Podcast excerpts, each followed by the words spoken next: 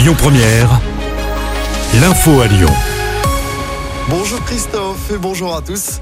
À la une de l'actualité, la région va débloquer un million d'euros pour l'expérimentation des uniformes au lycée. Laurent Vauquier, le président de région, a dessiné hier les contours du dispositif. On l'écoute. L'objectif est d'avoir des tenues qui sont 100% made in Auvergne-Rhône-Alpes. Donc on a repris lien avec euh, les entreprises du textile de notre région qui nous ont sauvés et aidés pendant la crise du Covid.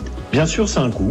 Et euh, pour nous, le jeu de tenues qu'on va fournir, trois polos, deux pulls, coûteront 224 euros. L'objectif dans un premier temps, mais on pourrait aller au-delà euh, si jamais c'est le cas, c'est de partir avec cinq établissements qu'on a essayé de choisir dans des registres divers et il n'y aura aucun reste à charge pour les familles. Mise en place prévue à la rentrée prochaine, aucun nom d'établissement n'a pour l'instant été annoncé.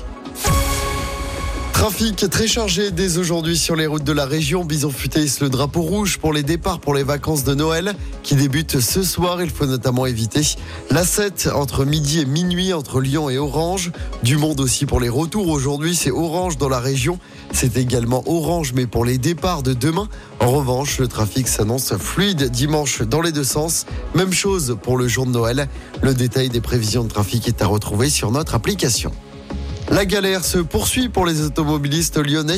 Des fermetures nocturnes de tunnels sont encore à prévoir à Lyon.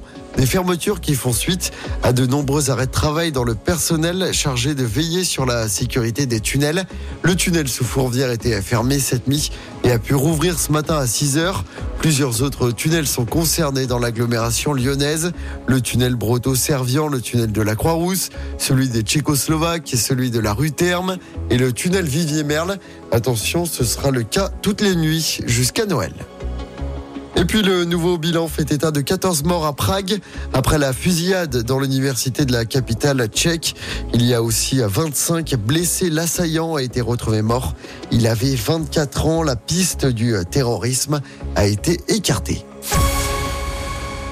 On passe au sport en football. L'OL féminin s'est qualifié pour les quarts de finale de la Ligue des Champions. Les Lyonnaises ont fait match nul de partout hier soir sur la pelouse de Brann en Norvège.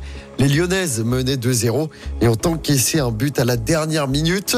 En basket, l'Asvel va-t-elle enfin remporter son premier match dans sa nouvelle salle de Dessine? Réponse ce soir, les Villeurbanais affrontent les Grecs de l'Olympiakos du côté de la LDLC Arena.